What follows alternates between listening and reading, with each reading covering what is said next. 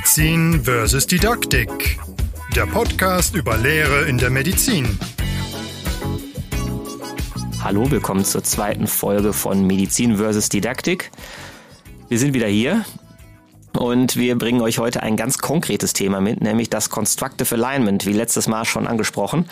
Und ja, Robert, was ist Constructive Alignment? Was soll der tolle Begriff? Der Begriff ist hört sich ganz toll an Ja. und ist ähm, Und ist Englisch, das ist immer gut. ist immer gut Ja. ne? und irgendwie kommt da was Konstruktives. Kommt bestimmt aus Amerika, oder? Ja, und das ist irgendwie was kon- konstruktiv. Ah, Ja, wunderbar. mm. Ja. Nee, das ist etwas, was wir alle beherzigen sollen, müssen und wollen, wenn wir lehren, weil das absolut äh, essentiell ist. Das ist relativ einfach. Es bedeutet nichts anderes, dass ich mir ein Lernziel setze, was ich lehren möchte. Und dann wähle ich die Methode, mit der ich das vermittle, wähle ich in Abhängigkeit zum Lernziel, was ich definiert habe. Also entweder die Studierenden müssen etwas wissen oder die müssen irgendwas machen oder die müssen irgendein Verhalten er- erlernen. Das sind so diese drei Hauptpunkte. Und jetzt ist es schon relativ klar, dass wenn ich möchte, dass jemand ähm, Flugzeug fliegen lernt, dass der es eben auch üben muss im Simulator oder im Flugzeug. Natürlich muss der vorher auch, das ist natürlich jetzt ein großes Lernziel, jetzt jetzt kein spezifisches Lernziel, sondern das ganz übergeordnetes, natürlich muss der auch die Regeln lernen und die Physik lernen, keine, keine Frage. Aber am Ende möchte ich, dass der in ein Flugzeug steigt und das da übt. Und am Ende möchte ich prüfen auch, unter anderem natürlich das theoretische Wissen, aber eben auch, dass der fliegt. Ich kann nicht sagen, okay, ich habe gerade kein Flugzeug, da liest doch 20 Bücher, kreuze ein paar MC-Fragen und dann gebe ich dir den Schein. Das war, war doch früher so quasi, ne? Nein, schon gut. Ja, für Chirurgen. Ja, wollte ich nie sagen. Und das hört sich so total trivial an. Ich wollte gerade sagen, das ist halt nicht selbstverständlich. Also das ist doch jetzt nicht das Rad neu erfunden. Also, oder Na, ja, ist richtig. Aber das geht ja schon mit den Lernzielen los. Also das ist ja schon der erste Punkt. Also dass ich mir wirklich überlege, was möchte ich lehren? Und dann muss ich mir im Prinzip überlegen, was möchte ich prüfen. Das muss irgendwie kongruent sein. Und ich bin mal einem Dozenten begegnet, dem habe ich das so erklärt und er hat gesagt, ich bin doch nicht blöd, ich sage doch meinen Studierenden nicht meine Lernziele. Dann wissen die ja, was sie prüfen, was, was sie geprüft werden. das ist auch richtig, richtig unfair. Ja, also der hat das Constructive Element komplett verstanden, Ja. aber er hat es eben ähm, nicht richtig interpretiert. Und das, glaube ich, glaube ich, ist ein wichtiger Punkt und das ist die Grundlage für alles, würde ich sagen. Oder würdest du es anders sehen? Nee, nee, ich stimme dir dazu. Also ich, äh, ich kenne auch ein schönes Negativbeispiel dafür. Ähm, ich kannte mal ein Fach, ein vorklinisches Fach, das hat äh, Sachen unterrichtet, die nicht im, Physika, äh, im Physikum dran kamen. Mit der Begründung, wir unterrichten hier fürs Leben und nicht für eine Prüfung. Kann man ja durchaus hier und da zustimmen. Ne? Also ist jetzt auch hier, der Wille dahinter ist ja vielleicht gar nicht so verkehrt. Führte natürlich dazu, dass man eine extreme, ja, äh, Mismatching hatte zwischen dem Lernen und der Prüfung am Ende, denn das Physikum war gesetzt. Da konnte man ja nichts dran drehen, was dazu führte, dass die Studis das sehr schnell äh, gemerkt hatten und sich dann aus dieser aus diesen Veranstaltungen zurückgezogen haben. Oder wenn sie dann da sein mussten, sehr passiv da waren, weil eben klar war, das hat mit der Prüfung, die am Ende kommt, nichts zu tun. Also hier stimmte vielleicht dann das Alignment, also die, die Verbindung Lernziel und Lehre könnte man sagen, passte, aber Prüfung fiel vollkommen raus. Und das war für das entsprechende Fach eigentlich eine ziemliche Katastrophe. Also das, das wäre jetzt so ein, so ein Beispiel, glaube ich, gewesen. Aber du hast, glaube ich, auch noch ein schönes Beispiel parat für nicht gematchtes Constructive Alignment, wo das schiefgegangen ist. Ja, ich glaube, es kommt immer mehr. Also jetzt so ein ganz, ganz, ganz konkretes Beispiel habe ich gerade nicht. Okay. Aber das hast du natürlich in der Weiterbildung ständig. Ne? Ja, das ist ziemlich konkret eigentlich. das stimmt. äh, da reden wir ja eigentlich jetzt, es ist jetzt nicht so unser Schwerpunkt, aber in der Weiterbildung ist es eben so, auch gerade in der, in der Chirurgie, ne? Also das ist ja, das kommt jetzt natürlich alles. Das sind dann immer so, so Einzel, so Leuchtturmprojekte, Einzelinitiativen, wo man dann eben plötzlich Simulatorzentren hat und so. Aber so in dieser 0815 Chirurgie, da ist es halt, du guckst es dir halt an und dann guckst es dir zehnmal an und dann musst du es halt machen. Ja.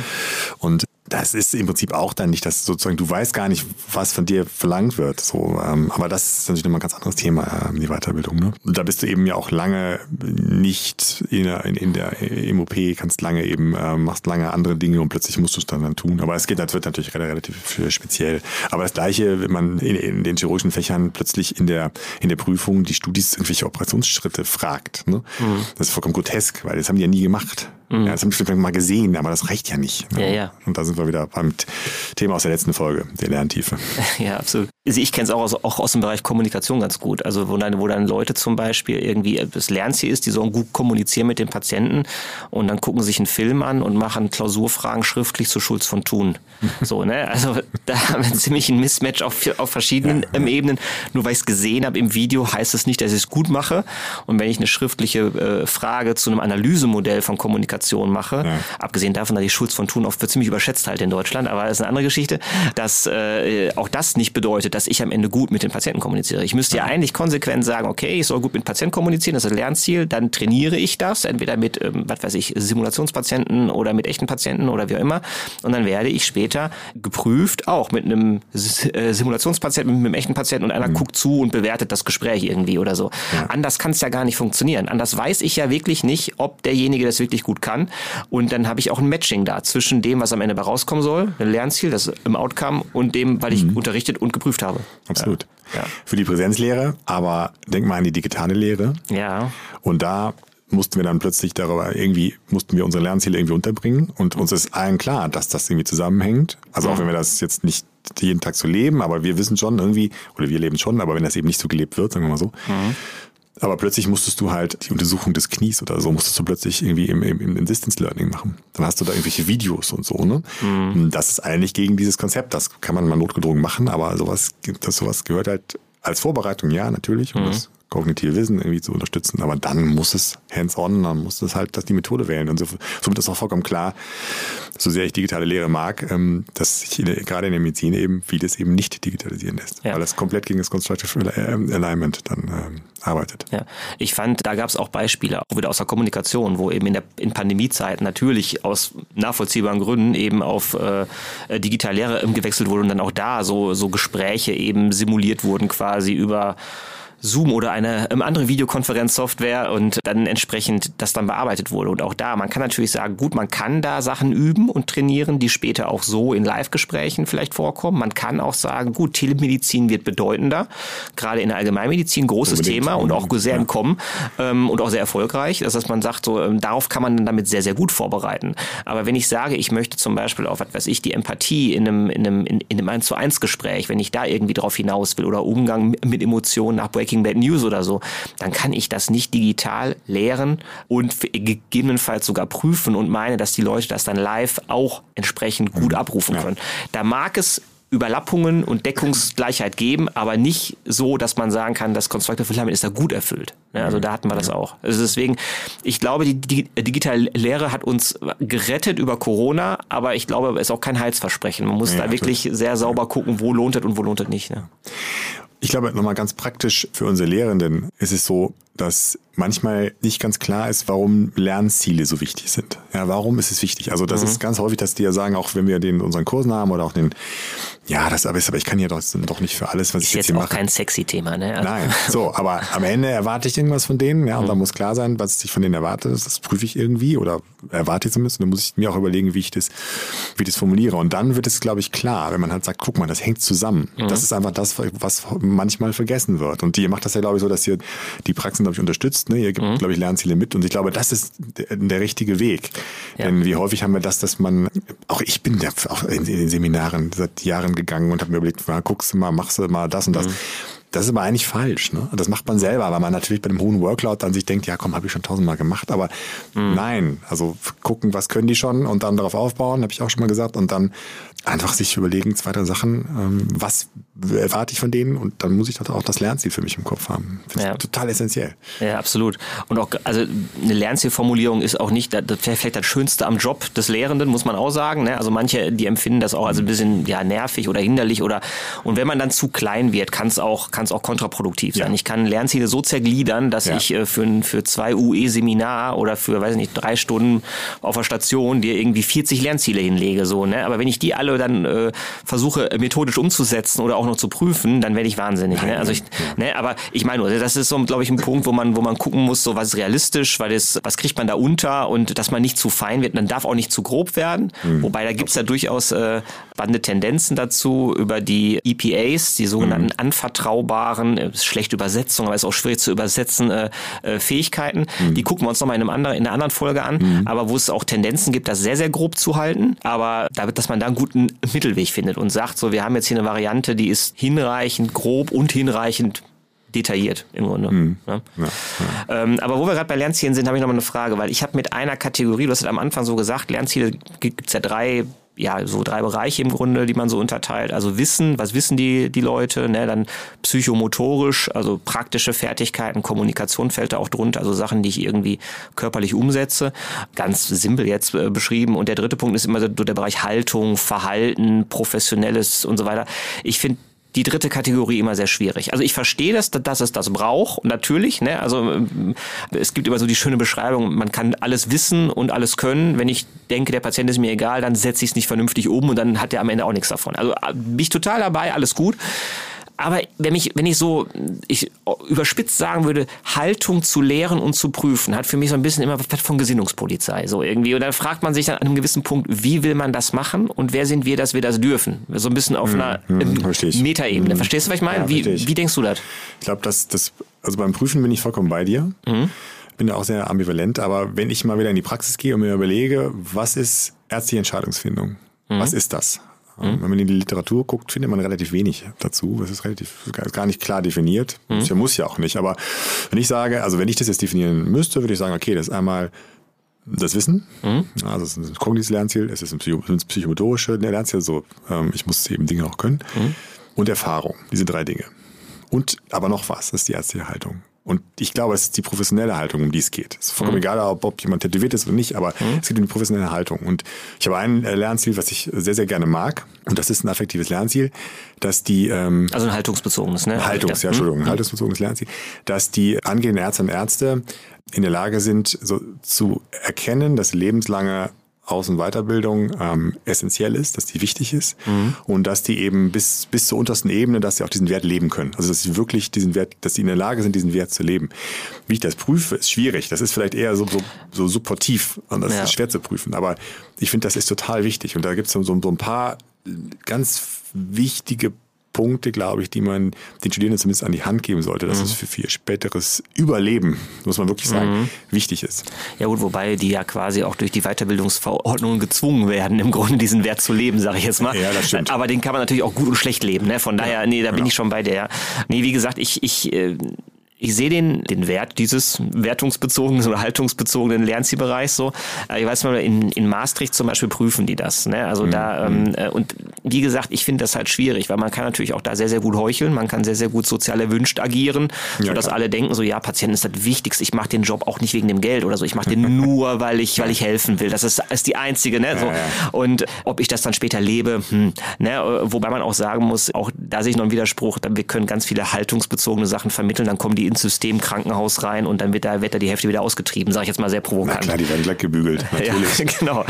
Und ne, also da ist auch die Frage, was man, es gab eine schöne Studie, von Bombeke und Kollegen, die haben das mit Kommunikation untersucht. Mhm. Die haben also, wenn, wenn Studis in der um, Uni ganz viel über Kommunikation lernen und dann kommen die später in die Klinik rein und merken, das können die alle gar nicht anwenden, dann werten die nicht oder werten die häufig nicht die Praxis ab, die gelebte in der mhm. Klinik, sondern die mhm. werten nachträglich quasi das Studium und das Gelernte im Studium ab, weil die haben mich ja nicht immer adäquat vorbereitet für das, was Realität und Fakt ist, was ich da erlebe.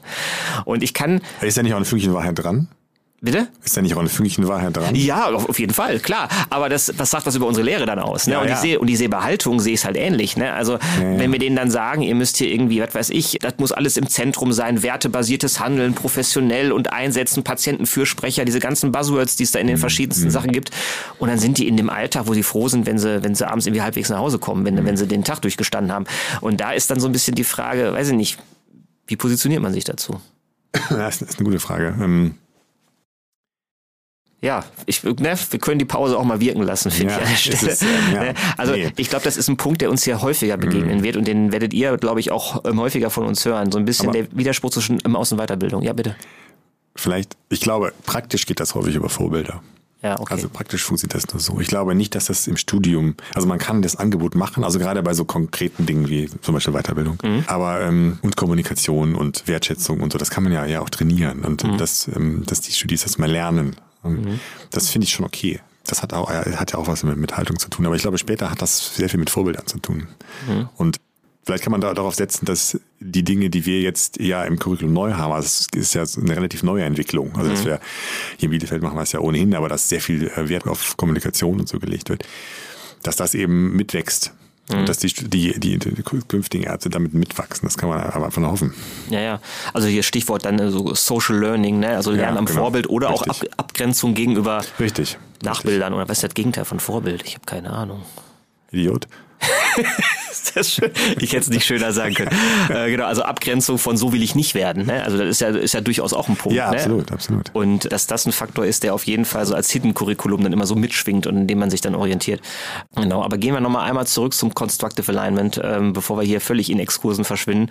Ich habe vorhin gesagt, ist das nicht selbstverständlich? Dann hast du mir gut erklärt, warum das nicht selbstverständlich ist. Aber wie ist denn so, wie würdest du die Umsetzung beschreiben? Wenn man jetzt so guckt, äh, du musst jetzt nicht unbedingt nur auf Bielefeld rekurrieren, äh, aber so gru grundsätzlich, ist das jetzt mit der neuen AO, mit dem NKLM, haben wir in der letzten Folge erklärt, wenn ihr nicht wisst, was das ist, googeln oder kurz in Folge 1 reinhören. Ist das nicht jetzt alles schon quasi Standard und umgesetzt und toll? Ich kann nur aus meiner persönlichen Erfahrung berichten, aus mehreren Standorten, äh, ganz klar nein. Mhm. Das natürlich mit, mittlerweile ist überall sind eben praktische Übungsstationen etabliert und es ist schon klar, dass man praktische Fertigkeiten eben auch ähm, trainieren muss an, an Dummies oder an Puppen oder mhm. auch an Schau Schauspielpersonen. Äh, das ist vollkommen klar. Aber ähm, dieses ganz einfache, ich definiere meine Lernziele und habe hab meine Prüfungsziele und auf dem Weg dahin. Das klappt, glaube ich, am besten, das auf dem Weg dahin. Aber das kongruent zu bringen, das sehe ich, da sehe ich nach, noch wirklich Nachholbedarf. Und ich glaube, viele Studis auch. Und man sieht es ja auch, wenn man, man muss nur mal ähm, in die Beschreibungen der, der Veranstaltungen gehen, wo ja Lernziele ähm, hinterlegt sein, äh, sein sollten. Man muss nur mal in die Seminare hin oder in die Vorlesungen, wo es ja eigentlich dann dazu gehört, dass ich meine Lernziele und sei es noch so grob mal auf die erste, erste Folie mache. Was, was sage ich euch denn bitte heute? Äh, was lernt ihr denn heute von mir? Ja? Und ich habe jetzt keine empirische Untersuchung da, da, gemacht, aber ich würde immer sagen, in neun von zehn, das ist wahrscheinlich noch sehr konservativ geschätzt, ja. ist diese Folie nicht da. Und das ist halt schade, weil das ist, die, nimmt die Transparenz und es ist nicht schwer, das zu machen. Ja, nur falls, nur falls erstmal ChatGPT das machen. Jetzt verrate ich deine Tricks hier. äh, aber die, ich, es ist ja auch für Lehrende extrem hilfreich. Ne? Ich weiß von einem, von einem Standort, die haben so eine Art Wiki mal gebaut, wo die Lernziele der Veranstaltung im Curriculum ähm, hinterlegt waren. Und ähm, da kannst du dann, wenn du irgendwie einspringen musst für einen Lehrenden, was ja durchaus mal vorkommen kann. Ach nee, wirklich? Nein. Äh, Habe ich gehört.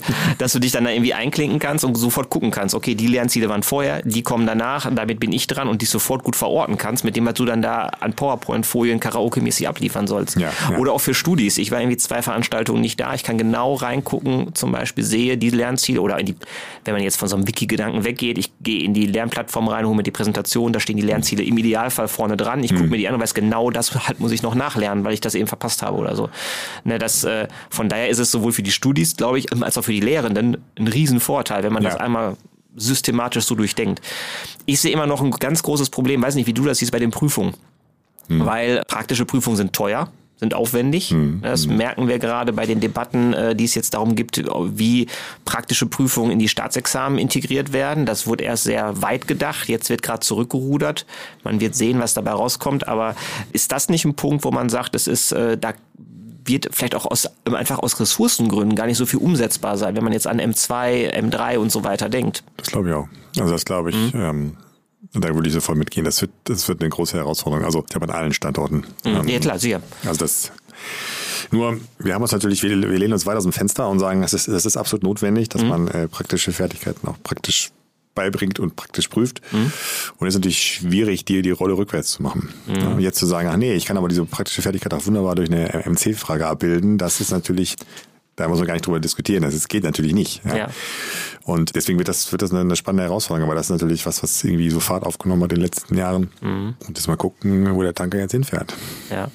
Also das ist was, wo man dann sagen kann, da scheitert das Constructive Alignment ein bisschen an der Realität, an der gelebten Realität oder an Ressourcen Klar. oder woran auch immer. Ne? Ja, ja, ja, auf jeden Fall. Gut, dann glaube ich, haben wir das Constructive Alignment ganz gut äh, heute einmal eingeführt als Begrifflichkeit. Und äh, ja, wir hoffen, es hat euch Spaß gemacht zuzuhören, wie zwei Boomer sich über einen Fachbegriff unterhalten. ja, wir hoffen, ihr seid beim nächsten Mal wieder mit dabei. Es hat Spaß gemacht und ich sage bis dahin. Tschüss. Bis dahin, ciao, ciao.